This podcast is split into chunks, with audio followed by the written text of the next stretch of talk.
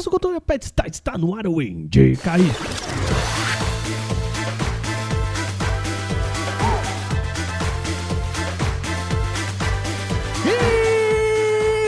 Pega o seu controle, pet está, está no ar o primeiro Indicaí, o podcast em que a gente dá indicações das novidades do mundo dos games aí nessa nova fase do Player 2. Eu sou o Wagner Waka e hoje divido o controle com Silvio Dias, Opa, e aí, pessoal? que também nosso querido Yuri Hilliam. Olá, jovens, como vocês estão? Olha aí, diretamente do Bônus Stage, ele mais uma vez aqui no podcast do Player 2, Rodrigo Sanches. Gotta go fast, gotta go fast. Muito bem, cara. Pra quem não sabe e não viu aquele podcast em que a gente explicou um pouquinho como as coisas vão funcionar daqui pra frente, o Indicaí é um programa em que convidados e a gente mesmo aqui do Player 2 vamos discutir os lançamentos, os jogos mais recentes aí, com uma análise falando um pouco sobre é, um olhar objetivo, né? O, o que, que a gente viu no jogo e também subjetivo o que, que a gente sentiu jogando aquele game. A ideia é basicamente essa. Antes pra gente ir já pros jogos, eu queria só pedir para o nosso querido Rodrigo falar pro pessoal como que eles conhecem o Bônus Stage, o que que tá rolando por lá. Opa, vamos Conta lá. um pouquinho, pessoal, cara, o que que você faz e quem é o Bônus Stage nessa fila do pão aí. E enfim, o Bônus Stage é um site sobre jogos e também cultura pop. Nós também gravamos vídeos. Também temos um podcast que é o Bônus Cast, que agora a gente voltou depois de um hiato aí sem gravar. E também escrevemos matérias, reviews, etc. E você pode acompanhar a gente pelo site que é o bonusstage.com.br. Muito bem, então, conheça aí o Bônus Stage, links aí no post, certo? Bora lá então, primeiro jogo, vamos falar sobre Eloise's Hunt. Eu falo Helioses. Eu não sei se eu tô falando certo. Elioses, e é verdade, eu pensando Eloises, é Elioses. Muito obrigado, cara. Eu também eu, eu confesso que quando eu vi pela primeira vez eu falei, nossa, que nome estranho. Só pra, pra dar um panorama geral do que é, um jogo criado por dois irmãos, o Thiago e o Daniel Zaidan. Essa história da criação do jogo é muito legal. Recentemente, o, se não me engano, acho que o Bruno Isidro, lá no, na Vice, é, no Dia dos Pais, ele fez uma matéria falando sobre como o pai dos dois é, ajudou os dois a, a fazer esse estúdio, que é o TDZ Studios, né, de Thiago e Daniel Zaidan. Tipo, que botou a grana e tal. É uma história muito bonita, assim, até, sobretudo contada no Dia dos Pais. O jogo, ele foi lançado no dia seguinte ao Dia dos Pais, né? Foi em 15 de agosto agora. É o primeiro jogo dos, dos meninos. Por um primeiro jogo, ele é muito interessante. Ele é uma experiência bem legal, assim. Basicamente, Helioses é um personagem que é um extraterrestre. Ele é um caçador, isso. É, Bounty Hunter, né? Um caçador de recompensas. Ah, Basicamente, a ideia do jogo, o hub de fases é você indo atrás de missões. Assim, ah, olha, é um pedido de recompensa, né? O cara falou, ó, vai lá e faz isso, eu te dou uma recompensa, né? Como todo caçador de recompensa. Ele, você entra nas fases e, basicamente, ele é um, entre aspas, dual stick shooter. Por que que ele não é um dual stick shooter puro? Porque você ainda tem que atirar com gatilho. Não é só apontar o outro stick que faz ele atirar. Eu acho que você vai é, lembrar, talvez, um outro jogo que também, por acaso, é nacional, que é o Relic Hunters, Sim. que é do Rogue Snail. É mais ou menos a mesma ideia, onde você aponta a direção que você vai dar o tiro, Uhum. só que diferente dele, você tem que apertar o botão pra dar o tiro em si. É. Então, basicamente, é você consegue controlar ali mais ou menos a sua mira laser, né? E você de fato tem que atirar pra dar o efeito. Né? Eu entendi o que você quis dizer, É. Wagner. Se não é uma coisa que você apontou já tá atirando. Não, você tem que. Tem toda essa mecânica Uhum. maluca ali. Que não é tão, não é tão difícil, assim, não é tão bizarra quanto parece explicando, entendeu? Isso é importante, sabe? É Sim. porque assim, o, o dual stick shooter, na tradução literal, é um jogo de tiro com dois sticks, né? Sim. Da esquerda você mexe o personagem. Eu tô falando aqui do controle no PlayStation 4, foi onde eu joguei, tá? Com o direito você mira, mas a partir do momento que você aponta, ele já atira automaticamente, né? Isso é um um twist shooter puro, assim. Elias, Run, é, Elias Hunt, ele tem essa mecânica do gatilho, você tem que apertar o R2 pra atirar. Isso é importante porque ele tem algumas nuances que faz dele um jogo bem é, é dele assim, sabe, cara? Primeiro, ah, uma mecânica que eu acho legal e porque o gatilho é importante. Toda vez que você pega um item, uma arma nova, um jetpack ou alguma coisa do tipo, você não escolhe se você equipa isso ou não. Você basicamente usa. Então, sei lá, tem uma hora que você pega um lança-chamas. E se você atirar, você atira as chamas, né? Você solta as chamas. Só que, é, às vezes você tem que guardar isso. E como que você faz para guardar, entre muitas aspas, esse item? Você joga ele fora no mapa. É na Entendeu? base do drop mesmo, né? É na base do drop. Então a tua técnica é assim: você vai lá e fala assim, puta, eu vou segurar essa arma, eu dropo ela aqui, vou lá, mato os inimigos, pego ela de volta e vou atirar. Então, assim, é importante que você cons- consiga controlar o tempo de tiro, o momento em que você vai atirar ou não. Então, isso acaba sendo importante dentro do jogo. Uma outra mecânica dele que lembra muito, eu acho que Hollow Knight tinha isso, que é você poder destruir save points. Uhum, né? Sim. Já vou explicar por quê. Você chega lá no save point e você fala assim: você quer salvar o, o seu progresso até aqui ou você quer destruir? Não salva, isso aqui não vira um save point, mas você fica mais rápido. Sim, sim. Num primeiro momento, eu que achei o jogo muito difícil, a minha indicação é, cara, salve o save point, sabe? Sempre aproveite o save point. Ficar rápido pode te atrapalhar jogando? Algo no cenário que possa te atrapalhar porque você tá rápido, alguma coisa assim? Não, não. A mecânica de ficar rápido é que na hora que você termina aquela fase, o jogo vira pra você e fala: Oi, você terminou a fase em, sei lá, a primeira fase eu terminei em 15 minutos. Expectativa é que você terminasse em dois. Aí você. Opa, como assim? eu não sei se você teve essa mesma impressão, ô Rodrigo.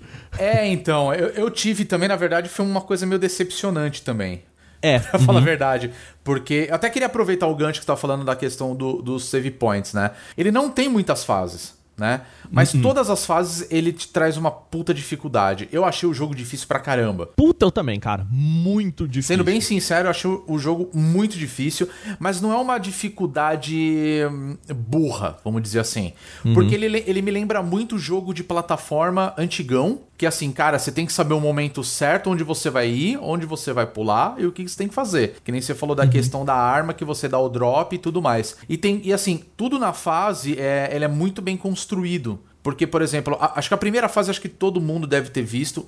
Inclusive, vale lembrar também uma coisa, tá? É, você pode pegar a demo na Steam, pelo menos. Você pode baixar a demo do jogo, que é a primeira fase. E Eu, eu, particularmente, eu, eu recomendo que você compre, porque, por exemplo, na Steam tá custando 10 reais, cara. Tipo, Hum, sim. É, tá bem barato. eu é, vi é aqui, né? baratinho o jogo. Wagner já falou isso, que é um jogo bonito pra caramba. Tipo, parabéns Sim. pro pessoal da TDZ que fez um jogo pra estreia, como você falou, que é um jogo muito bonito Sim. mesmo. Ô, a- aquela, aquela CG do jogo, ela não te lembra uma atmosfera meio Star Wars, sabe? Aquela Sim, a região da, totalmente. da cantina, sabe? Aquela can- Totalmente, totalmente. Eu acho que inclusive foi inspiração, cara. Acho que foi inspiração, cara, na boa. Mas ele tem uma dificuldade, mas ela é uma dificuldade inteligente, porque assim, você pode destruir Uhum. o save point. Se você não quiser destruir o save point, você não destrói. Entendeu? Só que assim, é, eu acho que os caras pensaram pra fazer uma coisa tipo corridinha mesmo, cara. É do cara jogar, jogar e não parar até ele dominar aquele espaço que ele tem que saber pra onde ele tem que passar. E uma coisa que é legal no jogo é o seguinte: você tem vários itens espalhados. Se você quer colecionar isso é eles, você coleciona. Se você não quer, meu amigo, abraço. Quer fazer o seu a sua corrida aí no jogo? Vai fundo, tá ligado? Então, tipo, isso é uma coisa legal, porque ele te traz várias opções. Eu quis abrir todo o mapa, pelo menos o primeiro mapa eu quis abrir Eu tudo, também, cara. eu fiz isso. Por isso que eu demorei 15 minutos É, pra... então. E assim, faz Zerar. todo sentido. E tem horas que nem o. Vocês perguntaram ainda a questão, tipo, ah, mas vale a pena, tipo, né, o seu save point? Às vezes sim, às vezes não. Às vezes vale mais a pena você falar, deixa eu dropar aqui a arma e salvar aqui. Quando você salvar, aquela arma vai estar lá. Então, tipo, já te dá uma ajuda, saca? Então, tipo, eu achei isso muito legal, achei muito inteligente da parte deles. Porém, o jogo é difícil pra caramba. Então, assim, é- acho que foi tudo muito bem pensado, tá ligado? E Você vê que ele tem um cuidado muito grande Uhum. no level design. É muito bacana o level design do jogo. E tem partes do jogo que até agora eu não descobri, descobri como chega, tá? é, também tem essa, essa. é a verdade, tá? Uma crítica que eu tenho a ele é que eu achei ele tão difícil que ele acabou me broxando em algumas horas, assim, sabe? Por mais que tenha essa mecânica de é muito rápido ele, você s- tá de novo no jogo, sabe? Você morreu, pum, já, já tá aí de novo e, e continua. A hora que eu passei a primeira fase, matei o primeiro chefão, que, que eu morri, tipo, sei lá, cara, umas 15 vezes pra matar aquele primeiro chefão. Sim. Eu falei, puta que pariu, tá, toma aí e tal, soltei o controle assim. O jogo, ele me deu uma brochada porque ele não me deu uma recompensa que valia é, a pena, assim. Ele falou, ah, beleza, você tem uma, um esquema de level, né, que você passa entre muitas aspas, porque você tem uma, um leque, né, uma árvore de, de habilidades, como esquiva, é, a própria velocidade, o tiro, ele mais, né, certeiro, assim, quando você começa o jogo, o tiro você aponta, mas ele meio que vai a esmo, né? Tem um cone Uhum. assim que ele, que ele vai. Mas no final da fase ele só falou assim pra mim: então, cara, legal, que bom que você terminou essa fase, mas você é lerdo, hein, cara? Sabe? e, e- isso foi uma brochada pra mim, assim, de tipo. Mas você sabe cara. que isso eu achei. é, Realmente, como eu falei, é uma coisa que você fica meio decepcionado. Você fala, porra. Fica, fica. Cara, você fica meio frustrado de falar, puta, mano, Fica. poderia ter feito melhor ou mais rápido. Mas aí que tá o ponto. A gente, é, quando a gente tenta analisar isso de uma forma mais. Nossa, parece muito com um jogo antigo, essa pegada do level design. Me lembra um jogo plataforma e tudo mais, que você tem que saber onde você tem que tudo mais. A graça. Eu vou usar o Mega Man, tá? Como, como exemplo. Você sabe que quando você terminar a fase, você enfrentar o, o, o boss, você vai ganhar um item e isso vai ser útil pro resto do jogo. Aí ele é a mesma coisa, só que de forma diferente. O importante não é você. É a forma como você vai enfrentar o boss. Você vai ter que enfrentar ele de qualquer forma. Que só assim pra você finalizar a fase. Só que o ponto dele, ele transfere pro ambiente. Então, é, ele te força a explorar mais pra você pegar mais é, esses pontos, né? Esses itens que melhoram o seu inventário, ou tipo, sua velocidade, sua arma e tudo mais, do que o próprio boss da fase, entendeu? Então, é o contrário. Então, tipo, por isso que você se sente meio, sabe, é. Você se fala assim, cara, por quê? E na verdade é isso. A gente tá acostumado, tá ligado? Então, achei assim, a, a ideia dos caras eu achei genial por conta disso. Porque ele, ele mantém a mesma pegada, só que de uma forma diferente. Então, assim, porra, parabéns pros caras que tiveram essa ideia, tá ligado? Porque Sim, acho que sim. essa, essa que é a graça. É, eu sei que é uma comparação muito escrota e eu acho que as pessoas cansaram dessa comparação, mas ele me lembrou um pouco de Dark Souls, entendeu? Né. Porque você O fica jogo- lá dando porrada, se fudendo, morrendo, fala, porra, vou destruir todos os checkpoints. Beleza, morreu, meu amigo. Abraço, começa do zero. Eu tava me segurando Entendeu? aqui pra não fazer essa comparação. É, então, é, é é. que a gente, qualquer merda, a gente tá comparando com Dark Souls, né? Então eu queria evitar, mas é inevitável, tá ligado? é, é, daqui a pouco eu vou ter que falar mais de Dark Souls. A parada que eu achei que o jogo poderia deixar mais claro no começo dele, essa diferenciação de tipo, beleza, a- amadorzinho, legal, joga essa fasezinha aqui, depois que você jogar, aí o jogo vai começar mesmo, que é, aí vem o verdadeiro desafio, que é o speedrun. Ele não me deu vontade de voltar na fase e tentar fazer de novo mais rápido, sabe? Porque eu tava tão desgastado com aquela fase, eu tava tão é, exausto com aquilo, que eu falei, cara, eu nunca mais quero ver essa fase na minha vida. Mas nesse caso, não é porque não é muito o seu estilo de jogo, essa dificuldade Também. tal, ou é porque realmente o jogo não, não tem essa coisa pra aprender? O problema dele, na verdade, é que eu só descobri que o jogo ele me jogou isso na cara depois que eu terminei a primeira fase. Entendeu? Eu não tava entendendo por que, que ele era tão difícil. Eu não tava entendendo o que me dava de vantagem estourar o. o- explodir o, o checkpoint. Porque assim, você fica mais rápido, mas é muito assim, tipo. Pouquíssimo mais rápido. A hora que você, sei lá, explode 3, 4 checkpoints, aí você fica. Aí você fica, tipo, carro pica, sabe? Você, você nasce Celta 2012, entendeu? Mas assim, cara, demora. É... E aí eu, eu explodi o primeiro, eu falei, tá, mas eu só me fudi, porque eu queria muito esse checkpoint aqui e eu só tô com o checkpoint lá de trás. E aí eu passei a nunca mais explodir checkpoint, sabe? Até que eu cheguei no final da fase, aí eu tive essa brochada e o jogo falou, então, cara, o objetivo desse jogo é você fazer isso rápido. Aí eu, opa, tá, eu entendi. Mas eu já tive todos aqueles, tipo, 20 minutos iniciais de frustração. Então talvez é o jogo deixar isso um pouco mais claro no começo dele, eu já fiz- me fizesse ir com uma outra cabeça e falar, beleza, o desafio é esse e ok, sabe? É, não se preocupa muito, taca-lhe pau nesse carrinho, sabe? Vai embora, vai embora, vai embora. E eu tava muito ainda Metroid, querendo ver tudo, explorar o mapa inteiro. E aí Aliás, chego- Metroid é uma excelente comparação, cara. É. Pensando aqui É agora. É, é- é realmente, ele, ele é bem Metroid nesse ponto mesmo, da exploração do ambiente. E- Eu não entendi o jogo. Eu, acho que eu joguei o jogo errado.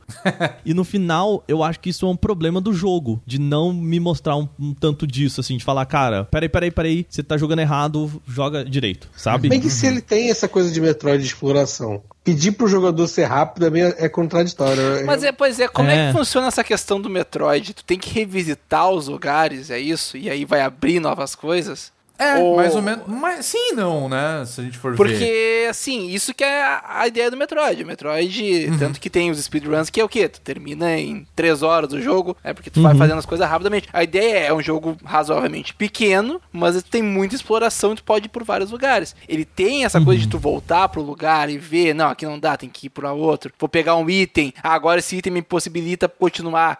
Tem isso aí desse jogo ou não? Então, ele, ele tem, porque assim, o, o ambiente tá aberto pra você explorar a É. hora que você Entendi. quiser. E ele bifurca pra cacete. Pra caralho, pra caralho. Só que o ponto dos caras, eu acho que isso deve, deve ser o seguinte, até o Wagner não gostou disso, mas eu acho que eu entendi o ponto dos caras, que é o, é o seguinte, você pode fazer os tempos que você quiser, cara. O importante é você vencer a fase. Só que você pode também fazer num tempo recorde ali, se você quiser. Então, assim, aí eu acho que assim, é uma. Não vou dizer que é uma maneira inteligente de você reaproveitar o jogo, mas é basicamente o seguinte: beleza, zerei o jogo, fiz em 20 minutos uma fase, mas agora eu vou tentar fazer a fase em 2 minutos. Entendeu? Só que acho que esse que é o problema. A abordagem do jogo, ela não é inteligente. Pô, você tá de saco cheio de jogar aquela fase. Você não consegue chegar no boss, tá ligado? Que tem parte que você tem que sair correndo sem parar, velho. E aí não tem o que fazer. Aí uma hora você fala assim: puta que pariu, passei, velho. Quer saber? Ah, não vou jogar mais não. Então acho que isso meio que ao mesmo tempo ele envenena o próprio jogo. Porque você fala, zerei, cara. Ah, matei os caras e, e fim de história, entendeu? É, então seria quase como uma questão. Não diria um problema, mas eu diria talvez um game design equivocado, talvez, pra esse primeiro, para esse momento aí. Talvez pra esse momento sim, cara. É diferente, voltando a Dark Souls, tá ligado? Que você vai jogar o jogo, aí um belo dia você fala assim, cara, eu vou jogar essa porra de novo, só pra matar aquele boss lá rapidão, porque eu já peguei o esquema dele. E aí você querer se forçar a querer fazer aquilo por prazer próprio, assim. Entendi. É tipo Shadow of the Colossus, quando você mata o, o Colossus, você demora, sei lá, duas horas pra matar o bicho, e aí tem aquele modo de desafio que você pode matar ele em até cinco minutos. Vai te trazer alguma, alguma recompensa? Não vai. Mas é o seu prazer pessoal de falar assim, puta, matei o cara em cinco minutos. É o fator replay, então. É o fator replay, Fator entendeu? replay, famoso isso aí nas revistas antigas. É, talvez o jogo ele tenha sido feito pro speedrun. É, a, tipo, a parte legal dele mesmo é speedrun, só que você começa jogando sem saber disso, sabe? Então, eu acho que tem um- essa questãozinha de proposta, assim, me fez meio que desistir do jogo depois que eu falei, cara, nunca mais eu volto nessa fase e acabou. É, Obrigado, é, tchau. É isso mesmo, sabe? cara. Eu tive a mesma impressão. A abordagem pra um speedrun não me convenceu. É isso, É. entendeu? Uhum. O jogo é legal, é bacana, tem uma dificuldade muito legal de, de, de você experimentar mesmo e tal. Sim, Só sim. que é isso mesmo, tipo, não, eu não tenho uma intenção assim, tipo, ah, zerei o jogo. Tipo, cara, você pode ter certeza que esse jogo vai aparecer em alguma coisa de speedrun um dia. Assim, pra gente fechar aqui o Elias Hunt, é, ele tem pra PS4 e pro Steam, tá? Ainda não tem no, no Xbox. E que nem eu falei, ele foi feito pelo estúdio brasileiro, que é o TDZ Games. É bacana, eu acho que assim também é dar uma olhada no jogo brasileiro e como que o pessoal tá, tá fazendo a parada. É, Ele tá 10 reais no Steam, baratinho, cara. Eu acho assim que é um preço honestíssimo pra ele. Sussa, vale muito a pena. Eu acho que vale pela experiência. Eu honestamente acho ele barato demais pelo que ele oferece, pra falar a verdade. É, sim. E é raro eu achar isso, cara. E no PlayStation 4, ele tá 15 reais, 15,50 também. Bem barato, porque jogos que no Play 4 tá muito barato. É, Sim, bem barato muito mesmo. barato. E é uma experiência que vale, cara, se você gosta de um jogo difícil, um duist shooter, bem feito. Por mais que a gente tenha falado aqui desses problemas, ele, eu acho que ele é um jogo de uma qualidade muito grande, bem acabado, com cuidados como esse que nem a gente falou de jogabilidade, com mecânicas bem interessantes, com armas bem legais. Eu acho que ele peca assim com, com essas coisinhas, mas na média ele é um excelente jogo. Então, vale muito a pena. Recomendo, lançado aí no último dia 15 de agosto. Beleza? Vamos aí pro próximo jogo. Queria pedir pro Silvio, meu caro, você jogou um, lançamento aí na gravação desse podcast. Ah, você ó, tinha acabado de colocar a mão nesse jogo que é o Absolver, né? É, Absolver ele lança dia 29 de, de agosto, então é, o jogo é para PlayStation 4 e computador. E ele, querendo fugir da palavra, mas não tem como, ele é meio que um Dark Souls que não tem muita arma, ele é mais no mano a mano. Você sai na mão. Pá. Isso, isso mesmo. Tem armas, assim, tem é, umas armas que você pode achar no cenário e tal. você- ele faz parte da mecânica, mas é bem raro, ela tem duração, é bem curtinho, assim. É meio difícil tu matar uma pessoa usando, só usando uma arma. Ele tem essa, essa, essa profundidade na luta, é, tanto que no site do, da empresa da desenvolvedora, eles falam muito sobre ser um jogo de luta online que tem uma campanha no meio. Ô, Silvio, rapidinho, assim, ele foi lançado pela Devolver Digital, certo? E foi desenvolvido por, por qual empresa mesmo? Slow Clap. É o primeiro jogo dele, Então assim. vamos- é, não- não Então vamos todos nada. bater palmas bem devagar, assim, para esse Jesus. jogo. que piadinha cretina, hein? Ele tem uma campanha, mas o foco dele é muito mais a batalha online. Tanto que a campanha ela é bem sem gracinha, é bem simplesinha. Os cenários são bonitos e tal. Não, ele é lindo, cara. Esse jogo é muito bonito, cara. Puta que pariu. Você vê que ele não tem muito polimento na, no- na textura, no gráfico, mas ele tem uma iluminação legal, ele tem um cenário bem, bem construído e tal. Ele é um jogo que você percebe que ele tem uma limitação é, indie. É onde eles viram que valia a pena ir, sabe? Então, você percebe assim que os, os inimigos não têm muita expressão, o personagem não tem muita Os expressão. inimigos, tipo, assim, expressão facial nem, nem existe, porque todos os inimigos não têm rosto. Eles usam, tipo, máscara, né? Ah, uma Os máscara. inimigos eu não consegui identificar porque alguns parece que é só o que tá com a cara toda preta. Assim, Olha é, um, é como se pintassem toda a cara de preto pra não aparecer nada. É, lembrando que o Silvio jogou no PC, né? Que Isso. até o lançamento só estava disponível para PC por conta de servidores. O que, o que eu quero dizer né, nessa questão é que a própria iluminação dos personagens, o, o modo deles se mexerem, assim, Ah. eles são meio duro,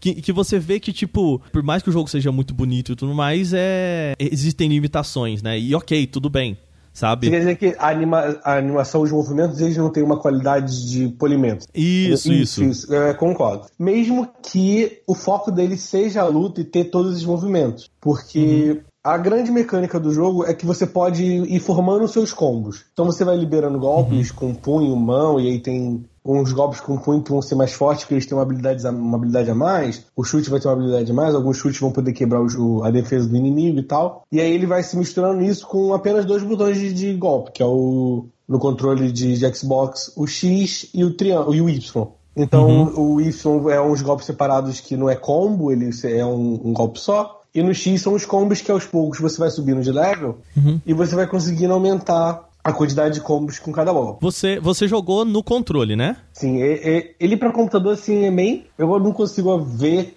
uma forma legal de se jogar no computador. Assim. Ele tem como, por teclado, mas não. E- Porque são dois botões também de golpe, né? Assim, também não deve ser difícil trabalhar isso. É um, golpe, é um jogo muito de, de luta e de, de- de ser ágil, sabe? Porque.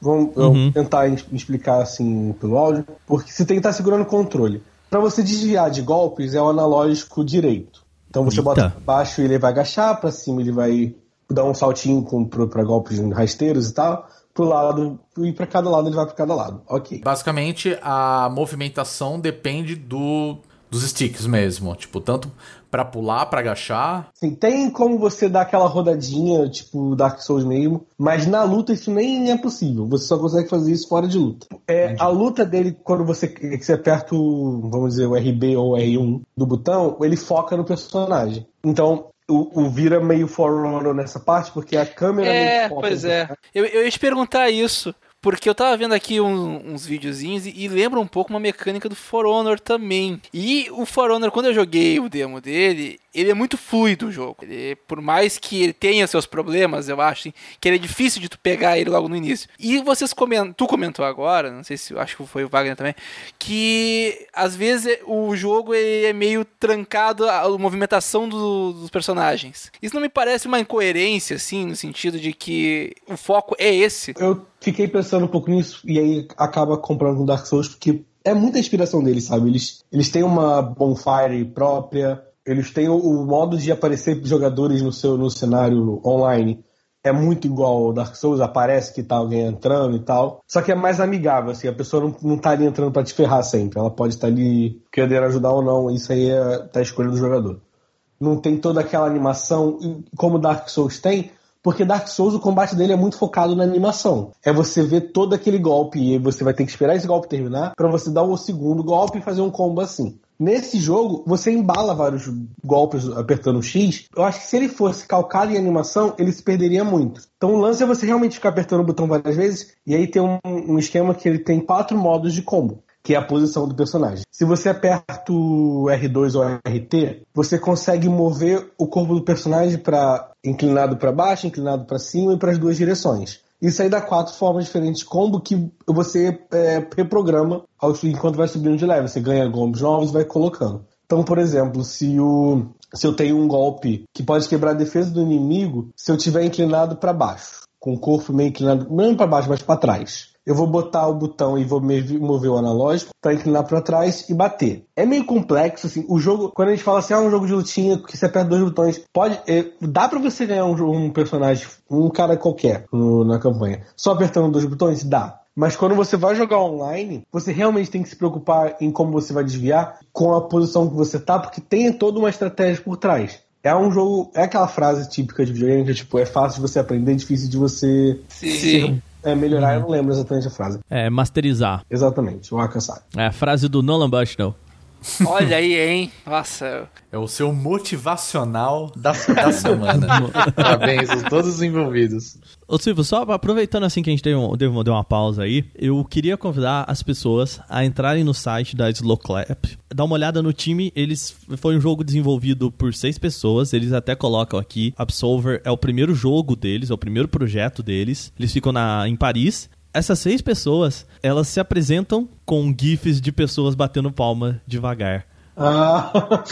É muito bom isso, cara. olha, ai, olha as ideias dos caras. Então, todos eles ali. Então, se, são seis pessoas, cara. E bem impressionante esse resultado, né? Sim, não, sem dúvida, sim. Porque pode ser um jogo que você vê que tem limitação gráfica, é um jogo que tem limitação no cenário, ele não é grandioso, não é nada. Ele é bem conciso no que ele faz. Só que o que ele faz é muito bem feito. Eu acho que eficiente é bem uma é, palavra sim, boa para isso, sim, né? Sim. É que eu, quando eu tava jogando, eu lembrei muito também de Remember Me. Eu não sei se vocês lembram desse jogo. Sim. Você podia construir seus combos. Uhum. E, dava, e ele precisava dessa rapidez porque os combos eram muito rápidos e tinha muita estratégia por trás dele. Foi um jogo legal que meio que acabou sendo esquecido. O Absolver, ele pega muito disso e melhora todas essas questões. Eu sinto que ele queria ser um esporte. Eu acho que ele tem ele bate muito na tecla de você jogar online. É muito mais nessa parte comparada ao Dark Souls assim, é completamente diferente, porque é muito mais fácil você encontrar partidas. Ele realmente tem partidas de modo versus, ele tem é um versus um e três versus três assim de modo, e ele vai criando esses cenáriozinhos para você lutar e dá muito a impressão de que eles queriam tornar isso um esporte. O jogo ainda não, enquanto no momento da gravação, o jogo ainda não saiu. A gente tem a informação de que mais de 50 mil pessoas no mundo já compraram a pré-venda do jogo, então já quando lançar, ele já vai estar com bastante gente jogando. Mas eu, eu não consigo. Eu, ele tem possibilidades, assim, ele é profundo o suficiente, ele é divertido de se ver jogando, porque pode não ser tão fluido, pode não ser os gráficos mais realistas do mundo, mas ele é bonito. Ele tem uma coisa que a pessoa pode identificar o golpe que o cara tá usando, o que o outro tá usando, e isso pode realmente virar um esporte. Só que eu não sei se se existe, assim. Ele tem possibilidade, mas não sei se ele tem capacidade de aguentar. Uhum, Ainda mais. Sim. Porque, por exemplo, você não pode entrar numa partida como num Call of Duty da vida que é pelo menu. Você tem que entrar no jogo, você tem que ir na, no, nos pilares que ele tem, que são iguais a Bonfire Dark Souls. No hubzinho e tal. É, é, e aí você vai entrar na partida. Eu acho que ter esse distanciamento do online dá uma diminuída no foco, sabe? Eles, eles quiseram ter um foco no online, mas quiseram ter uma campanha, tentaram misturar os dois e, e para mim, eu não senti que funciona. Ele tem questões de equipamento, de. por exemplo, tem três classes no início. Você pode escolher entre ser o cara mais ágil, ou o cara com mais força, ou o cara com mais vitalidade. vitalidade... Algo bem For Honor, assim, né? É. Mas esse aí você escolhe pra campanha e depois desse boneco você uhum. pode.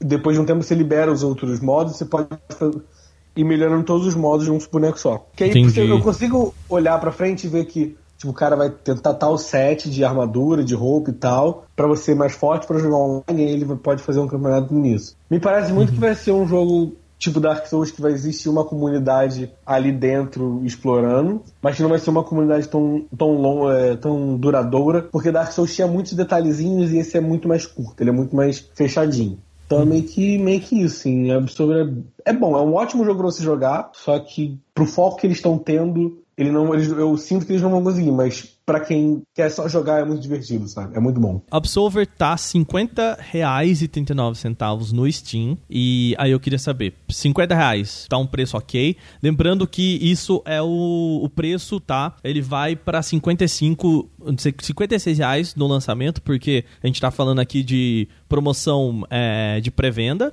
Então, a hora que esse podcast for ao ar, ele já vai ter sido lançado, então, 56 reais. No PlayStation 4, 150 reais. É meio complicado porque ele vai até lançar em versão física. Tem até edição especial e tal, mas, tipo. Uhum. No Steam, 50 reais eu acho que vale pra caramba. É um jogo que você vai poder jogar online por muito tempo, assim. Uhum. E se eles conseguirem atualizar, dar mais coisa ali e tal. Eu acho que realmente vale. Se a pessoa só quer uma campanha, espera uma promoção. Eu não gosto disso, mas tipo, a campanha é muito curta. Você percebe que ela é muito curta logo no começo do jogo, você dá de cara. Eu tô vendo muito For Honor aí, cara. é que eu acho que eu preferi jogar esse jogo do que o For Honor, assim, em combate. Imagina assim, o modelo de, de, ah, de lançamento sim, sim. do jogo, sabe? Então, e se ele seguir o que de você ter atualizações no online, você ter, sabe, novos golpes, novas armaduras, uma classe uhum. nova, e aí ele explorando isso, eu acho que com certeza é um, é um jogo que, que, eu, que eu quero pelo menos ouvir por muito tempo. Lembrando então, cara, Absolver, o primeiro jogo aí da Slow Clap, é distribuído pela Devolver Digital, 150 reais no PlayStation 4, 50 reais no Steam, também tem lá no GOG.com e ainda não tem para Xbox One. Beleza? E nada dizendo que vai ter ainda. É, no site também não fala nada, mas vamos esperar. Vai que né? Mas por enquanto não. Vamos falar da mania dos jovens?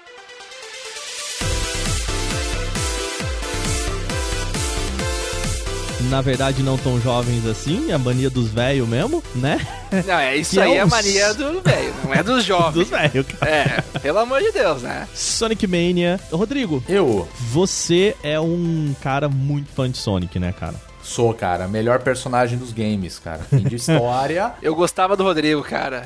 Eu gostava do Rodrigo, achava ele tão legal, cara. Um pequeno disclaimer aqui, antes da gente começar a falar sobre Sonic Mania, e um dos motivos pelo quais o Rodrigo também tá aqui no programa. Lá no fórum do Player 2, nós não somos fãs de Sonic, e já eu acho que eh, já a gente vai falar um pouco sobre isso, porque tem a ver com o novo Sonic. É um motivo pelo qual a gente chamou o Rodrigo aqui, porque se a gente fosse falar de Sonic Mania desse jeito, é, eu acho que a gente ia perder a maior característica dele, que é um jogo que aparentemente simplesmente funciona excelentemente bem para quem gosta de Sonic. Eu queria só tirar uma dúvida sobre esse jogo. Tá, ele é um hum. jogo novo de Sonic em 2D, é isso, né? Isso, isso não mesmo. É, não é um remaster do remaster do remaster não. do remaster. Não. Não. Obrigado. Não. Muito, muito embora, assim, é, depois até eu quero indicar para vocês o último ou penúltimo programa do Overloader em que eles entrevistaram o Mídio, que é uhum. é um designer brasileiro que trabalhou na, no pixel art do Sonic Mania. E é muito interessante porque ele conta a história de como foi trabalhar para nisso, né, e explica um pouquinho mais de como foi o desenvolvimento do Sonic Mania, mas sobretudo, ele deixa muito claro esse caráter de amor paixão, assim, pelo personagem da equipe que me lembrou muito a mesma história que eu li é, no Guerra de Consoles do Blake Harris, sabe? Aquele uhum. que, que sim, o Tom Kalinske falava, nossa, a gente era muito família e era tudo muito legal e, e ele falou a mesma coisa, sabe? Um negócio muito cega, assim. Foi bem, bem legal, recomendo que vocês vejam. Rodrigo, vamos lá. Sonic Mania, cara, o que é sobre o olhar de um fã? Bom, então já que vocês não gostam de Sonic, então muito obrigado, né, pelo convite, né? Não, brincadeira, gente. Sacanagem. Não, mas, cara, é acho que eu posso falar como fã mesmo é, uhum. de Sonic em geral. É, eu sempre falo que Sonic é melhor que Mario, mas é uma grande brincadeira, uma grande besteira, né? E é que tem gente que leva a sério, mas ok. Assim, até porque é mentira, né? Então. então né? Mas enfim, Sonic é melhor, né? Fazer o quê? Não, brincadeira. É, bom, vou falar um pouco do, do Sonic Mania, né? Eu vou falar a verdade, assim, como fã. É, para mim, é, é, eu voltei a ter 8 anos de idade quando eu joguei Sonic pela primeira vez. Então acho que a graça do Sonic Mania é justamente essa nostalgia. Por que, que a graça é essa nostalgia? Porque o, o Sonic Mania, na verdade, é. para quem acompanha é, a SEGA nos últimos anos, sabe que, tipo, o Sonic ele teve aquela, aquele auge dele, até como você falou do, do livro, né? Do, do Blake Harris. Por sinal, é um excelente livro, eu recomendo pra caramba, Puta, cara. É demais. muito legal. E assim, você vê como as empresas é, se se matam entre elas para fazer a campanha dar certo. E se matam entre si também. Entre né? si, e, e a Nintendo é uma filha da puta, mas vamos lá, né? É. Não. E, e, é muito legal o, o, o que o Mídio fala no podcast do Overloader, assim, a equipe que desenvolveu o Sonic Mania, é, ele fala, ele, é, ele era um brasileiro lá e tinha um cara que era português, o outro na Espanha, eles trabalhando todo assim, e é muito maluco você pensar que uma empresa como a SEGA, que era extremamente, tipo, tudo tem que sair do Japão e nem a, a filial dela nos Estados Unidos pode produzir, e hoje é uma empresa que, tipo, tá trabalhando com um projeto multinacional, sabe? Mas a graça do, do Sonic Mania é justamente isso, cara. Por isso que eu falo assim, cara, você pode não gostar de Sonic. Eu duvido que você tá ouvindo não tenha jogado Sonic nenhuma vez na sua vida. É, a SEGA em si, velho, eles fuderam com o Sonic, tá ligado? É. E só foi uhum. saindo coisa ruim com o tempo. Acho que a única, a última coisa boa que eu me lembro do que tem o Sonic, pelo menos, eu não vou nem dizer que é o Sonic Adventure, que eu particularmente acho um jogo divertido, mas foram aqueles jogos de corrida da SEGA e que não tem absolutamente nada a ver, tá ligado, com o Sonic. Então acho que essa foi a última coisa boa que eu vi que tem o Sonic. E é legal, sério mesmo, é um jogo bem legal. É, no ano passado a gente teve a comemoração dos 25 anos do Sonic, né? Uhum. E um belo dia, é, vale tocar no, no, nome desse cara, que é o Christian Whitehead, que ele é um, um programador, né? Ele Basicamente, ele trabalhou é, fazendo a portabilidade dos jogos do Sonic para outros sistemas, principalmente para mobile, né? Então, se você pegar o jogo do Sonic hoje, você vai reparar que ele tá com a tela esticada, mas no sentido, olha, ele tá widescreen, que legal. Aquele jogo, na verdade, ele é um remake. Então, esse cara foi o responsável por ter feito isso. E na mão, ele, assim. Na unha já... mesmo, assim, pegou todos os, o, todo o gráfico do jogo, ele basicamente recriou o jogo, né? E esse cara também, é, ele fez um negócio que foi a Retro Engine, que é uma, uma, uma engine, né? Que você usa para você criar jogo retrosão nessa pegada do Sonic. Ele meio que criou isso, utilizaram isso e a SEGA um belo dia quis exportar e, deu super certo. E a partir daí acabou criando uma comunidade é, de fãs que estavam recriando ou criando as suas próprias versões do Sonic. Se você for procurar sobre, sei lá, Sonic Fan-Made, você vai encontrar milhares por aí, cara. Então, assim, você já sabe que a comunidade de fãs do Sonic é muito grande e tem muita gente ali é, criando esse culto em cima do jogo, né? Enfim, um belo dia o, eles apresentaram é, um projeto, na verdade, o Christian Whitehead, ele apresentou um projeto pro criador do Sonic, que gostou pra caramba e falou assim, cara, isso aqui é muito legal, a gente poderia lançar.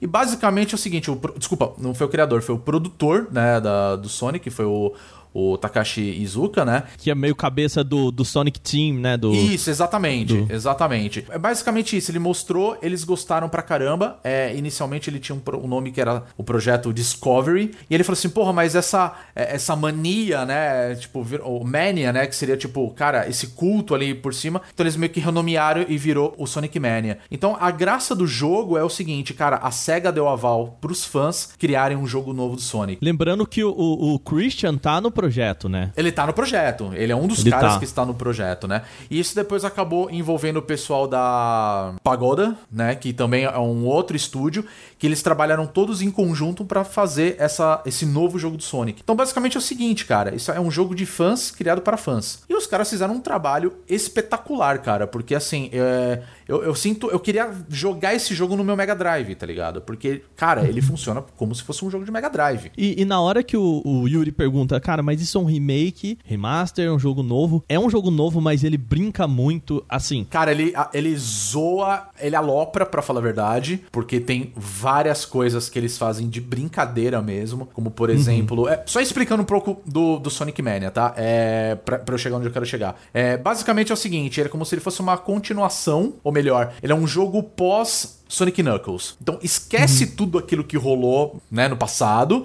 Então é como se fosse a mesma pegada. Então ele tem muitos elementos de é, dos outros jogos, né? Então você tem esses três personagens, que é o Sonic, o Tails e o Knuckles, né? Que você podem escolher e ele tem os modos de jogo. Então você pode jogar só com o Sonic, só com o Tails, só com o Knuckles e tem um modo que é o Sonic com o Tails te acompanhando como se fosse no Sonic 2. E aí começa as aloprações, por exemplo, que tem um modo escondido que é o Knuckles and Knuckles. Por conta da piada de Knuckles estar tá envolvido em tudo por aí, entendeu? Uhum. Então fica aparecendo vários Knuckles no meio do jogo. E você vai controlando uhum. eles, tá ligado? Você fala assim, caralho, que porra é essa? Então, tipo, é uma piada, os caras estão aloprando, eles estão brincando com isso. Então tem elementos uhum. do, do Sonic CD, de todos os outros jogos. E a mesma pegada, tipo, vilão é o, o Robotnik pra gente, né? O Dr. Eggman. E basicamente salvar o mundo da destruição, porque ele tá atrás das esmeraldas do Chaos, né? Então, uhum. é isso, basicamente. As fases, geralmente, elas aparecem em parzinhos, que é, é uma recriação da fase original, uhum. de alguma frase, fase original. Então, assim, ela é muito semelhante, muda pouquíssimas coisas exatamente depois tem uma fase totalmente nova, inspirada naquela fase já antiga que você acabou de jogar. Então, o Yuri, a hora que você pergunta se ele é um remake ou um remaster, ele é uma brincadeira disso também. É quase como se a galera fizesse vários mods ali da comunidade mesmo e botasse nesse Sonic Mania, como a mania do Sonic. É interessante, cara. Cara, é assim, é, vou, vou falar do mascote vilão da história, né, do rival dele, que é o Mario. É basicamente você pegar um jogo novo do Mario que tem o Mushroom Kingdom. Aí você fala, é, ah, ok. Entendi.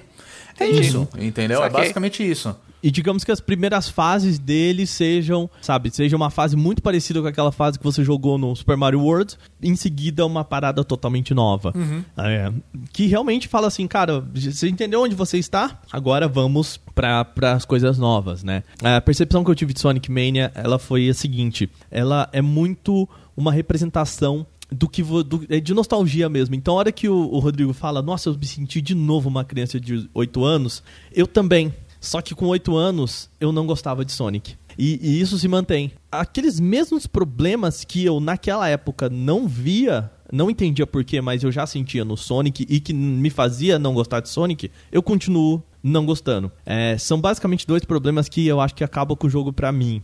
Uhum o fato dele ser muito rápido e ao mesmo tempo ele me pedir que eu seja rápido me dá bifurcações. Aí até voltando um pouco no Eloy's Hunt, sabe? É um jogo que me fala assim, olha, explora tudo, mas ao mesmo tempo vai rápido, sabe? Uhum. É, então, mas eu entendi o que você quer dizer, cara. Eu acho que esse é o principal problema que as pessoas enfrentam quando a gente fala dessa treta, na verdade, dessa briga entre Sonic versus Mario, entendeu? Porque eu acho que isso envolve duas coisas. Primeiro, o tipo de jogo que é. Porque se você for ver, é um jogo completamente diferente de Mario. A galera acha que é igual, mas não tem nada a ver. É um jogo completamente diferente. E aí eu acho que é o meu erro, sabe? Uhum. É que eu não, sempre eu joguei, eu sempre joguei Sonic e pensando que ele fosse Mario. E aí, Entendi. cara, a, a, nesse momento em que, assim, o pulo do Sonic ele é truncado, muito mais truncado do que, por exemplo, o pulo do Mario, Sim. mas isso não importa, porque esse não é o, a, a, a, questão do Sonic, né? Uhum. Isso não é uma importante no Sonic. A partir do momento que eu jogava como Mario, isso era importante para mim e isso é ruim no jogo. Isso uhum. não é um ponto forte do jogo, sabe? Eu entendi, eu entendi. Eu... É que assim, a gente pode falar uma coisa, que, por exemplo, o, o Sonic, isso eu, eu digo pelo menos esses jogos da era Mega Drive, tá? Pra, para ficar mais claro, você consegue jogar ele como se fosse um jogo do Mario. Você não precisa sair correndo. No... A ideia do jogo não é essa. Porém, ele te dá essa possibilidade, né? Ao mesmo tempo que, assim, a gente pode falar assim, ah, então é por isso que o Sonic é melhor. Não, não é, cara. Pelo contrário. Se você pegar um jogo, um jogo do Mario da época do, do Super NES mesmo, cara, você aperta o Y, você sai correndo do mesmo jeito e foda-se, entendeu? Você vai chegar na fase lá no final rapidão. Então, assim, você tem essas mesmas possibilidades, entendeu? Só que eu acho que, assim, o outro fator que, que envolve essa... Ah, eu não gosto de Sonic por exemplo, eu acho que vai muito daquela época que a gente tinha duas únicas escolhas na nossa vida. Ou você tem o Mega Drive, ou você tem o Super Nintendo. Uhum. Pois é, Nintendo Entendeu? ou nada, né, cara? Entendeu? É isso, cara. Então, assim, eu, por exemplo, eu fui criado é, num ambiente onde meus primos tinham o Mega Drive. Claro. Então, obviamente, eu fui pro lado do Sonic, digamos assim. E tinham amigos que tinham Super NES e, e eu não curtia Mario, entendeu? É, esse é o ponto, né? Pra mim é a mesma coisa, cara. Eu fui criado no meio do Super Nintendo. Então uhum. tem aquela briga entre Mario e Sonic, né? Aliás, a Guerra dos Consoles é bem isso, né? É bem, é bem essa sobre isso. Anos é 90, aliás, isso. esse livro é excelente por favor, comprem, leiam, vale muito, vale muito a pena mesmo. É que aqui no Brasil, pra gente, é, é basicamente o seguinte: aqui no Brasil era a Tectoy que tinha os direitos da SEGA, e se eu não me engano, foi a, a Gradiente que teve a. Que eles tinham a Joint Venture com a Nintendo. Então, e aí eles botaram essa mesma treta, cara, entendeu? De tipo, não, porque o, o, o Super NES é muito melhor. Aí, tipo, não, o Mega. Drive é muito legal. E aí que tá um negócio, eu, eu não sei até por vocês, mas assim, os meus primos eram mais velhos, então eles tinham um Mega Drive porque eles achavam que o Mega Drive não era videogame para criança. Isso, é, exatamente. Essa era a, a maneira de Você vender. tinha um né? direcionamento do público, cara. Era surreal. Enquanto o, o Super NES, teoricamente, ele seria um videogame mais infantil. Porque o Mario, É. supostamente, era um jogo mais infantil. Ao mesmo tempo que você tinha os mesmos jogos, como Mortal Kombat, que pff, era um jogo de violência ali, entendeu? Então, tipo, na, na, na, na prática não fazia diferença nenhuma, entendeu? Só pra fechar também um outro ponto que eu sempre achei uma, uma falha do jogo, e isso eu só entendi que nem eu falei agora mais velho, como o jogo ele te propõe ser rápido e te coloca obstáculos que às vezes você fala, cara, eu nunca poderia adivinhar que isso estaria aqui, sabe? Então você tá muito rápido e tem um bicho com espinho na frente, e você, puta que pariu, por que, que você me parou? Eu tava, tava legal. É assim, de novo, não, isso não faz o jogo horrível, muito pelo contrário. Claro, Sonic é uma, uma das obras-primas do, dos videogames e, e eu sei da qualidade dele. É obra-prima suprema, por sinal. Mas eu, eu sei- assim como eu acho que Mario, né? Sonic tem os seus defeitos, claro. Com certeza. Um dos problemas pra mim do Sonic Mania, em ele ser esse negócio de fãs para fãs, é que ele mantém ainda esses alguns desses defeitos, sabe? É que, o, o Wagner, uma coisa que eu achei muito legal, até tocando nesse ponto, é o seguinte: o lance de você falar assim, cara, é um jogo feito por fãs para fãs, não significa que, tipo, cara, só vai pegar a galera que é fã de Sonic. Pelo contrário, cara, até vou contar uma experiência que rolou recentemente, que eu. a ironia das coisas. Eu, eu comprei o Sonic Mania pro Nintendo Switch. É, então você fala assim, ó, eu só jogando Sonic no meu Nintendo, entendeu? O, E- mundo dá voltas, Quem querido. Pois diria, é. né, cara? Quem, diria, você entendeu? E a minha namorada, a Bia, que também tá lá no bônus stage, ela falou: pô, eu nunca fui jogar Sonic. Eu sempre preferi, eu sempre joguei Mario. Eu nunca fui jogar Sonic. E ela pegou e falou assim: cara, eu vou jogar o Sonic. Eu quero ver qual é que é. Você tava jogando, eu gostei, eu quero ver. E ela jogou e falou assim: cara, realmente, um jogo é legal pra caramba. E tipo, talvez por esse lance de. É, uh, uh, o Sonic não, Mario é melhor, entendeu? Aí você acaba meio que se privando de ter uma nova experiência, talvez. Não recomendo pras pessoas que se O- privem disso. É, não, jamais. Vão lá, pega, entendeu? joga e. Joga, e- com e certeza. ver. Sim, com e, certeza. E aí cara. acho que ela conseguiu notar que era um jogo completamente diferente, que assim, tem momentos que você, pro jogo ficar legal, você vai ter que correr, é, que não você falou, pô, tem hora que eu tô correndo, de repente aparece um inimigo e pau, puta que merda. Só que aí que tá o ponto, a gente fala de uma época que não tinha save point, não tinha, é, você não podia salvar o jogo, só que você tava jogando tanto que você sabia que naquele ponto você ia ter que pular ou ia ter que ir mais devagar porque vai aparecer um inimigo. Você meio que se acostuma com, com, a, com a construção da fase. E hoje, talvez você, sendo outra pessoa, você tenha outra maturidade pra encarar esse Total. jogo e ele seja uma experiência diferente pra você, né? Não, pois é, assim, é, então você tá falando das fases que elas parecem remasterizadas, e teoricamente são, né? Porque elas foram recriadas. É, a primeira fase mesmo, a Green Hill Zone, tem- tinha momentos que eu tava jogando e falei, caramba, eles fizeram igualzinho do primeiro jogo. E por um puta tempo é a mesma fase. Só que você fala assim, opa, isso daqui já é diferente. Pô, isso daqui. E de repente muda completamente. Você fala, cara, eu tô naquele mesmo ambiente, mas é uma fase completamente diferente. Ela só tem a mesma estética. Entendeu? Então, assim, isso que é uma parte legal do jogo, porque você fala assim, cara, é, é uma puta homenagem de fãs pra um, um jogo de uma época já muito tempo passada, que muita gente é, teve oportunidade de jogar. Hoje as pessoas estão tendo essa oportunidade novamente de jogar, porque a gente tem acesso a tudo isso. E ao mesmo tempo é um outro jogo, uma outra pegada, só que com o mesmo personagem, entendeu? Muito mais sobre melhorar a franquia de. Não só como. Uhum. Olha só como esse aqui era bom. É mostrar como ele pode ser melhor. E Sim, acaba sim. que ele, ele vai além da nostalgia, sabe? Ele realmente estava tentando fazer um Uhum. bom jogo. Sim, e ao mesmo tempo, eu vou te falar uma coisa, é um puta na, um tapa na cara da própria SEGA, velho. Que assim, há muito tempo os caras. Acho que na verdade é um tapa na cara de muitas outras empresas. Que os caras abriram isso. Falaram assim: quer saber? deixa os fãs fazer, vamos ver no que vai dar. E fizeram, eu vou dizer, não como fanboy, tá? Eu sei que vai soar, mas Cara, eu acho que é um, um dos melhores, se não o melhor jogo do Sonic até agora. Porque ele pega essa pegada lá de trás, que era a parte interessante, a parte engraçada, a parte legal, a parte divertida, e os caras recriaram e fizeram isso muito bem. E não porque os caras são fãs e refizeram o jogo, nada disso, mas porque os caras souberam pegar a fórmula que usaram no passado e aplicaram no tempo atual. Então ficou muito legal. A SEGA tem mostrado que não sabe nem fazer a mesma física de Sonic. É, você pega o Sonic 4 há um tempo atrás, quando eles lançaram, que a galera falou: ô, oh, beleza, vamos voltar o Sonic ao que era antes. Cara, o jogo é uma porcaria. Entendeu? Você fala assim, caralho, vocês perderam a mão completamente, entendeu? Se naquela época é, quem detinha a capacidade de fazer jogo eram essas empresas, hoje essas, os fãs eles são desenvolvedores também, né? O Mídio fala muito isso, de tipo, cara, hoje é, é bizarro eu pensar que hoje eu tô ajudando a fazer arte de um jogo que foi minha infância, sabe? Cara, deve ser um negócio maluco. Pra gente fechar aqui também, eu acho que vale um podcast mais pra frente só pra falar de Sonic sabe? A gente contar uhum. essa história, o que, que foi Sonic e por que, que ele é isso hoje. O podcast mais rápido de todos. Pau! Gotta go fast! Gotta go fast!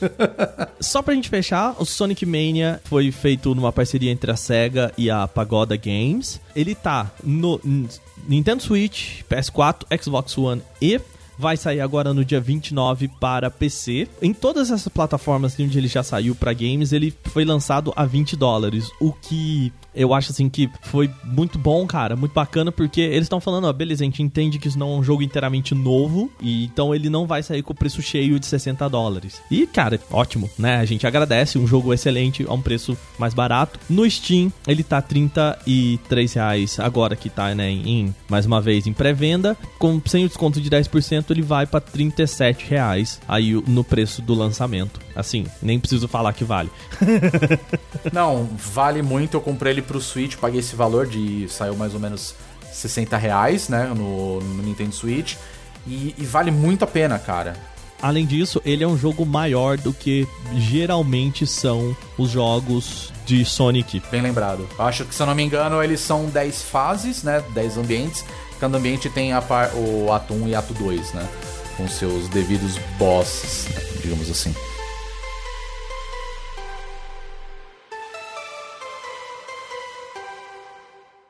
Muito bem, último jogo sobre o qual a gente vai falar aqui: Hellblade Senua Sacrifice.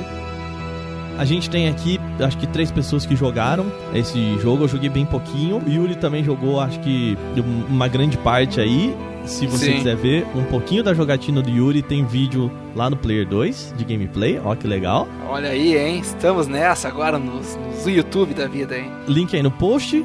Muito bem, falando um pouquinho sobre o Hellblade, foi lançado no último dia 8 de agosto pela Ninja Theory, uma empresa que já trabalhou em alguns hack and slash, né, cara, como o DMC, Devil May Cry, que foi aquele, né, o último Devil May Cry que a gente teve aí. Heavenly Sword, que é um jogo muito bacana também. Eles fizeram Slaved uh, Odyssey to the West. Jogão, por sinal. Eles têm feito algumas coisas muito boas, mas eu não sei se a Ninja Theory tava aí no escopo da galera, sabe? Eu lembro quando eles soltaram Hellblade, que se chamava até então Hellblade só, né? E depois ganhou esse Senua Sacrifice. E que eu acho que foi uma edição importante, cara, porque Hellblade não fala sobre o que é o jogo, né? Assim, acho que ele pegou todo mundo de surpresa, na verdade, né? De como ele é um jogo bonito pra caralho. Fazia tempo é. que eu não vi um jogo assim, caralho como esse jogo é bonito, ele é bem feito, cara. Tipo, ele, ele tem um, um, eu digo assim, um realismo é, em cima do personagem que eu falei assim, cara, fazia tempo que eu não vi uma coisa tão bem feita assim dentro de um jogo.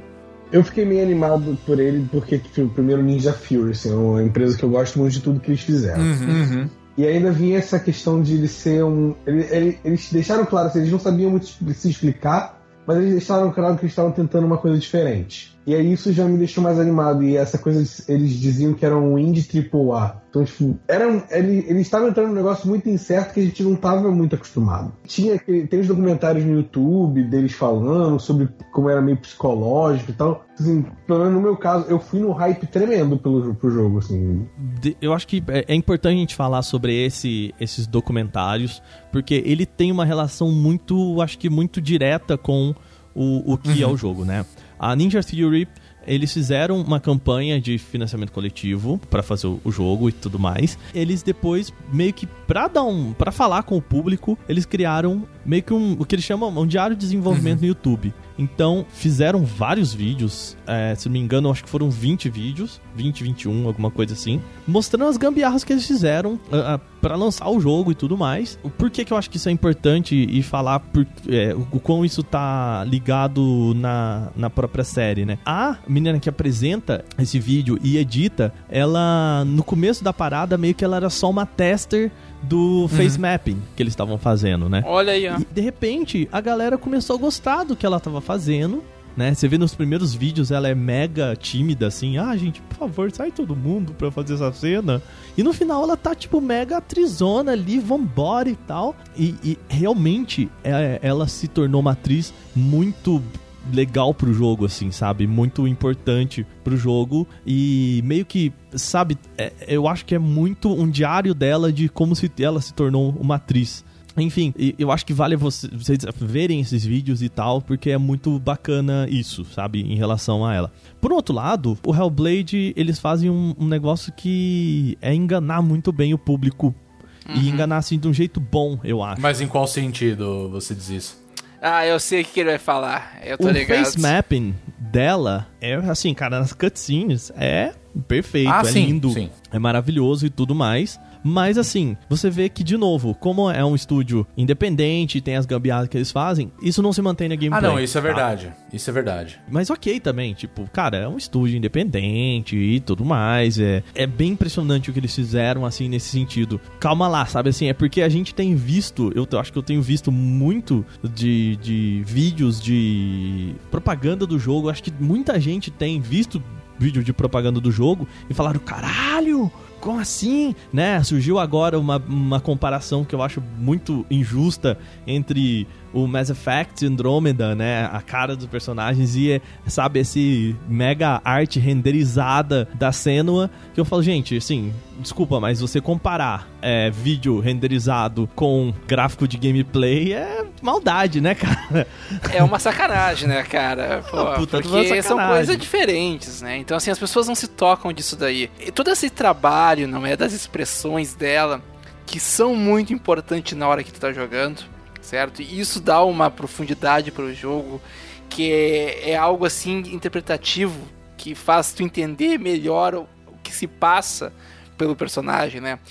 E eu me lembro que quando eu comecei a jogar esse jogo, eu olhei assim, cara, que jogo perturbador. Porque não é aquele perturbador de se assustar. Não é o perturbador de, ah, vou tomar um susto, vai vir um bicho na tela aqui. Não, é perturbador de que tem vozes, a, a pessoa ela tem uma certa psicopatia ali. Então, assim, uh, é uma coisa meio complicada. Sabe? E, e, tu, pô, será que é assim mesmo? Será que é, é, Como imagina viver dessa maneira? E isso me atraiu muito nesse jogo para entender essa parte. O jogo, ele, por exemplo, ele não tem nenhum HUD. Então tu tem que. Tu vai conhecendo assim como se fosse a tua uhum. vida, assim, tu vai indo. Ah, então tem que fazer isso. Ah, agora tu faz tal coisa. E tem algumas vozes que tu vai escutando. E as vozes, elas vão te dizendo para tu fazer uma coisa, elas te dão uma dica, mas ao mesmo tempo elas te diz algo totalmente contrário àquilo. E aí aquilo, nossa, será que eu vou escutar a voz? Será que eu não vou? E as vozes que às vezes te falam uma coisa certa, te falam uma coisa errada. E, eles vão brincando muito com isso. Cara, é, é um jogo assim que eu gostei muito. Eu fiquei assim bastante, sabe, assustado assim com a, com a maneira que eles conseguiram fazer, com um grau de realismo e profundidade. Que esse jogo é meio que um God of War feito do jeito certo, sabe? Hum. Olha só. Olha, olha só, rapaz. Mas o novo agora. Ele é sobre mitologia, ele é sobre ser, o ser humano, ele é sobre meio que vingança. Então ele tem todos os temas que God of War ousou é, usar, só que ele usa de um jeito mais profundo. Um, um, disclaimer que a gente pode fazer de Hellblade sendo a Sacrifice, que aí eu, eu falo que o nome Hellblade ele é ruim, porque assim, eu vi muita gente falando, ah, mas esse jogo é só ir e bater. E de fato, assim, uma. Acho que a parte mais fraca do jogo são os puzzles, os próprios. a própria gameplay que ela é repetitiva, né? Porque o foco do jogo não é esse. O foco do jogo é uma discussão muito, muito sutil e importante sobre esquizofrenia, sobre psicoses, Uhum. né? Sobre problemas psicológicos sérios. Tanto que isso aparece no próprio início do jogo, né? Ele fala que eles trabalharam, É. inclusive, é, junto com algumas organizações, né? Algumas ONGs, no caso, né? Que, que cuidam disso ou que tenta é, conscientizar as pessoas a respeito disso, né? Então, eu acho que esse já foi o primeiro ponto que quando eu fui ver o, o Hellblade, que eu vou falar a verdade, eu comprei o jogo no lançamento, falei, eu vou jogar, só que eu não consegui jogar até a, pelo menos até a gravação desse podcast eu não consegui jogar ainda. Mas assim, eu acabei vendo alguns vídeos de gameplay assim, em momentos que eu tava tranquilo e eu fui vendo meio que o início do jogo. E, e você começa a perceber que fala, cara, foi bom eles terem botado esse aviso aqui. Porque eu já tava ficando meio preocupado, assim, no jogo. Porque ele te traz uma. Não é? É, é o que eu pensava também. Não é? Eu olhei e falei, É, cara, vai concordo, dar, vai dar uma concordo. merda. Eu olhava assim e falei, isso, vai dar uma merda. Aí, de repente, assim, no começo do jogo, que ela tá andando naquele ambiente, eu olhava pro ambiente e falei, isso vai dar uma merda daqui a pouco. E, e você fica naquela angústia de esperar um susto, talvez, algum acontecimento chocante e de fato não acontece. Ou acontece. Então, assim, você fica. Caralho, então você fica tenso, tá ligado? Mas eu achei legal eles terem pego essa. Essa questão de, de, de psicose, porque você já começa a ver o jogo de uma forma diferente. Esse jogo ter sido talvez um pouco mal explicado, ele foi uma faca de dois gumes pra Ninja Theory. Uhum. Primeiro que eu acho assim, é muito difícil você explicar o que é Hellblade, porque é, é um jogo profundo, complexo, é esférico, e ao mesmo tempo, ele não é Hellblade, ele não é um novo hack and slash como foi o DMC, por exemplo, né, o último trabalho dos caras. Mas, o- por que, que eu, eu tô falando isso? Porque também eu acho que assim, se for falar assim, então, gente, aqui que a gente tá com um mega drama psicológico e tal, afastaria muita gente É, isso sim. Ao mesmo tempo você vê assim, cara, a mudança do nome só de Hellblade pro Senua Sacrifice, a, o próprio disclaimer no começo do, do jogo faz mostra que, ok, eu acho que a gente meio que errou na mão por algum tempo. Sabe? E, e agora a gente tem que explicar o que é o nosso jogo, porque ele é mais que só essa gameplay. Ele é uma proposta de entender um pouco da mente humana e dos problemas, sabe? Com certeza. Tanto que no site da Ninja Theory e do Hellblade tem uma aba lá, Health, eh, Mental Health lá, que você entra e tipo, cara, é o seguinte, se você se sentiu afetado por os problemas apresentados no jogo e quiser tipo conversar sobre isso, né? Isso é uma coisa Não- que faz não, muito não- sente cara. Pô, agora. Não, mas Não, eu não tô rindo É, mas- assim de engraçado, eu tô rindo É. que agora eu não tinha parado pra pensar nisso, né? É verdade. Imagina se tu- a pessoa não tem noção, né? E aí começa a perceber que, ué, isso aqui tem um pouco disso, cara. Pra mim Sabe? é normal, né? Tipo, caralho. É, né? Tipo, sabe? Pô, mas esse aqui é o meu normal. Interessante, né, Tchê? E assim, e tudo bem que isso também começa a, a talvez passar um- uma régua meio errada na galera de tipo, será que eu sou? E, e a pessoa começa a ficar noiada com isso. Mas assim, o, o, o negócio que. O disclaimer deles é tipo assim: se você se sentiu afetado por algum dos problemas que você viu em Hellblade e que você gostaria de conversar com alguém que possa te ajudar e, e te falar mais sobre isso, isso não quer dizer que você tenha uma doença ou enfim, tipo assim, cara, vamos, se você quer saber mais sobre o assunto e acha importante isso, clica aqui, a gente vai te passar um, alguém do seu país pra conversar com você mais sobre isso, sabe? Então assim, é uma preocupação, eles, eles apresentaram um jogo, eles construíram um jogo junto com o Mental, eh, Mental Health ah, Resource Center, que é da GED Foundation, sabe? É uma organização muito engajada nesse sentido e que topou fazer a parada com, com a galera, sabe? Então, eu acho que tem essas duas camadas de Hellblade, de tipo, beleza, é um jogo e às vezes eu acho que videogame é isso. Videogame, um, como uma forma de arte ou uma forma, uma forma de entretenimento, é um meio que mastigar um problema que é extremamente complexo pra gente começar a pensar sobre ele. Eles Sabe? usam, eles usam do que é videogame pra. Eu acho que além de, de mostrar, de apresentar esse problema, é deixar o jogador experienciar o que é o problema. Então, assim, é, eu falo isso abertamente sim, eu tomo remédio tarja preta por causa de doenças de. doenças mentais e tal. E o jogo, em certos momentos, ele, eu me identificava muito com coisas que eu já tenho tratado. E ele me dava essa sensação. Eu, eu- quando eu via aquelas coisas acontecendo com a, com a Senua, eu sabia que aquilo ali era normal, que, não normal, mas que Pra quem tem uma doença assim, é normal, porque eu já passei por aquilo. Então, ele, ele não é só um lance de você vai ver igual, como se fosse um filme que você vai ver e fala, ah, é assim. O- eles usam o som, eles usam a imagem, o, o que é dito, eles usam tudo isso pra deixar muito mais claro que não é só vozes, é o que as vozes falam. Não é só uma luta, é o que significa essa luta, ou como o que, que é o puzzle. Esse puzzle aqui de perspectiva, ele não é simplesmente pra ter um puzzle, pra encher linguiça. Ele quer te contar alguma coisa. E isso aí é muito interessante que o Silvio falou, cara. Porque o puzzle ele tá ali e assim, de certa maneira, pode não ter puzzle nenhum ali. Ele é quase uma epifania, né, cara? Exato, pode não ser que daquilo tá na cabeça dela. Exato. Não, assim, ele- esse jogo ele poderia ser um Walk Simulator e ele usa de mecânicas de puzzle pra não contar uma história, mas ele, ele aprofunda a experiência. E, e ao mesmo tempo utiliza isso muito a favor da parte videogame dele, né? Então, a- a- aquele momento em que a Senua tá escutando as vozes e a voz fala assim: Olha, tem um inimigo atrás de você. É, isso é muito videogame. Mas isso faz parte da parada, né? É muito inteligente isso. Eu entendo quem não gostou, por realmente ele, mecanicamente, ele não é a melhor coisa do mundo, assim, os puzzles podem, são repetitivos de verdade, e eles, eles usam todas aquelas regrinhas básicas do, do game design, de o primeiro puzzle vai ser fácil, o segundo um pouquinho mais difícil, o terceiro vai ter uma complicação gigante. É tipo, é, é, é coisa que, sei lá, a Nintendo faz com o Mario faz tempo. E só que o que eles fizeram que ninguém fez é dar um significado pra isso. Quando eu falo que God of War é, é, que ele é, uma- ele é um jogo, é um God of War bem feito ou qualquer coisa do tipo, é porque ele, o God of War tem puzzles, o God of War tem batalhas. Só que muitas vezes no, no God of War, o puzzle tava ali só pra ter algo além da batalha. E não era bem construído de forma nenhuma, era tá ali. Eles faziam pra você ter uma variedade de coisas que você tava fazendo. Mas quando você parava pra olhar, era só combo e aquilo.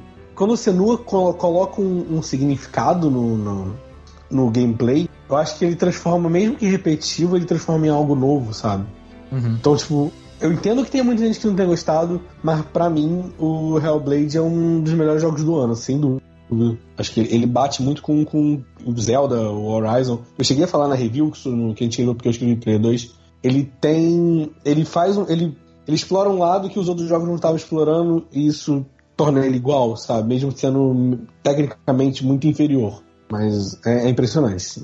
Pra gente fechar aqui, antes da gente ir pra uma questão final desse podcast que a gente gostaria de discutir rapidinho, o Hellblade Senua Sacrifice, ele tá disponível para PlayStation 4. Lá no Steam ele tá 56 reais. PlayStation 4, se não me falha a memória, ele tá uh, 90 reais. E tem no GOG também, vale lembrar. Tem no GOG. Sem DRM. É o seguinte, a partir daqui a gente vai discutir uma pequena coisinha, um pequeno ponto do Hellblade que a gente acha que é interessante, que rolou uma dúvida aí na mídia, que pode ser um spoiler pra muita gente. Por que, que a gente tá falando isso agora? Pra você que não quer ter essa chance de tomar um spoiler, a gente agradece a audiência, manda aquele beijo. Isso, o podcast é pra você, acaba aqui. Pra você que já jogou, enfim, ou tá sabendo, a gente vai dar um pequeno spoiler pra você sobre o jogo. Então, esteja ciente disso agora. Ô Silvio, você inclusive foi um ponto que a gente discutiu na, no- na review quando você foi escrever a questão do, do permadeath e toda essa discussão, né, do que é isso dentro do jogo.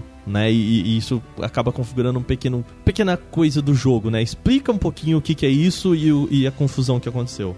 Então, é, o jogo, logo na- depois da primeira batalha, ele explica que se o jogador morrer muitas vezes, uma mancha negra no braço da, da Senua vai começar a crescer até o pescoço dela. Chegando até o pescoço, ela morre.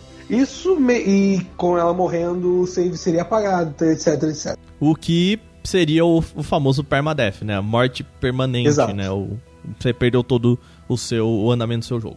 O que acontece é que a imprensa mundial de videogame ficou muito horrorizada com essa situação e, como, e virou título de notícia em um monte de site, muita gente xingando o jogo por, por essa escolha, etc. Era muita gente realmente reclamando de uma mecânica do jogo. É, já indo logo pro, pro que realmente seria o spoiler, é que na mesma, na mesma hora que toda a imprensa começou a falar disso, teve um site, eu infelizmente não lembro o nome agora do site, talvez tenha sido o Kotaku, Uhum. mas eu não tenho certeza. Que testou e foi morrendo várias vezes no jogo e percebeu que essa mancha negra no braço dela não cresce. Ela cresce até um certo ponto, se eu não me engano, até o ombro ou cotovelo, eu não sei, e ela para por ali. Foi constatado já na primeira hora do boom dessa notícia que isso era falso, era só uma, uma trapaça do jogo para deixar o jogador mais nervoso, para botar o jogador ainda mais no personagem, ele, ele se sentir mais no mundo e ter medo do, do que estava acontecendo. Que era o que fazia parte do, do, da mecânica de batalha em si, era você ter medo de morrer. Primeira coisa o que me incomodou foi a falta de procura da, da imprensa no geral, porque ficou até dias pessoas publicando isso e falando disso. Assim, desde o lançamento do jogo até acho que uns 3, 4 dias depois. Tinham pessoas falando que o jogo tinha permadeath e reclamando disso. Tinham sites brasileiros e internacionais compartilhando essa informação e era mentira. Então, assim, e era uma coisa que já tinham sites falando que ao contrário antes. Mas a maioria acabou mantendo a notícia falsa. Sim.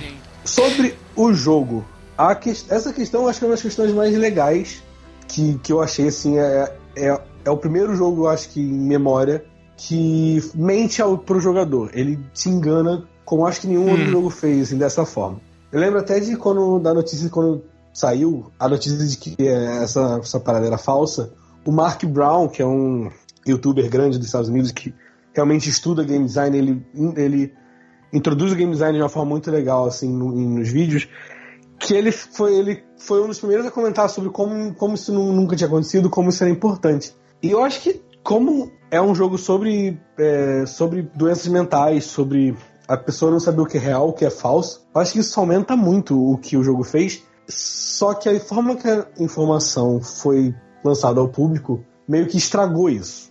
E aí foi o que eu, eu comentei na review, assim, de, a gente, o, a gente tava focando na parte errada, sabe? Não é o, a mentira que importa ou se é verdade que importa, é o que, que eles queriam fazer. E aí, tipo, eu acho, eu acho pelo menos que vale alguém falar, eu acho que vale a gente comentar aqui que Tipo, olha o que eles estão fazendo, sabe? É mais um ponto do jogo. Mostra o cuidado que eles tiveram. É realmente a gente olhando pro lado errado, né? Do jogo. Eu acho que o Hellblade ele tá com muito disso, sabe? E aí, talvez, se eu puder falar que o grande tema desse podcast, desses jogos, é o momento em que a gente talvez olhe por um jeito errado de jogar, né? Eu falei assim, cara, é, eu só fui entender como jogar o Elios's Hunt no final do negócio, depois eu voltei e falei no Sonic, eu falei, nossa, sempre joguei Sonic pensando que eu tava jogando Mario e Hellblade é a mesma coisa, sabe? A gente talvez jogue um hack and slash, mas que nem é, né? Hack and slash, assim, enfim. Um Dark Souls alike. É. Né?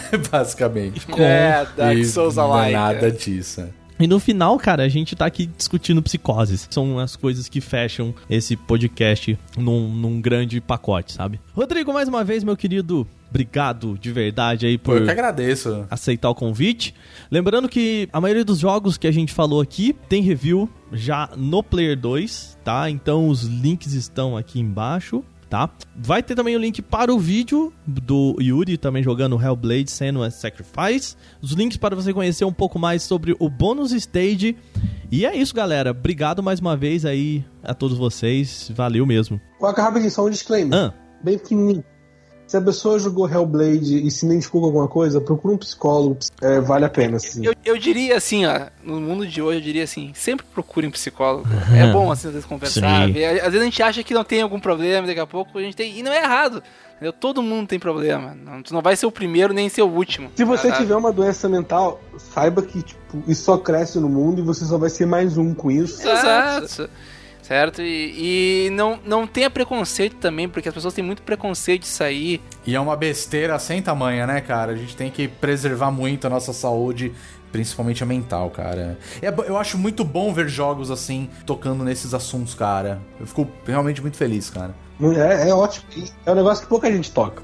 Vou deixar aqui também alguns links de instituições de healthcare, né, de, de saúde mental aqui do Brasil também, com alguns links que podem ajudar nesse sentido, já que a gente não tem a versão em português, beleza? Queridos, muito obrigado. Lembrando que agora a gente tem os podcasts do Player 2, uma semana com uma discussão mais profunda lá no nosso level, outra semana aí com o Indicaí. Espero que vocês tenham curtido. Lembrando, semana que vem tem mais agora um, um outro level para vocês. Um beijo, até a semana que vem e game over. Tchau. Alô! Tchau!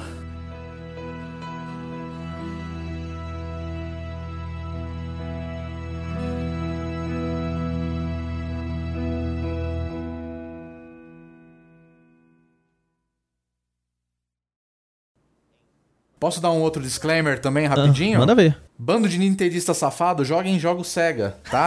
Gostoso demais. Tá, seu safado. Bando de safado. Gostoso, Gostoso demais. Muito Ai, meu Deus do céu.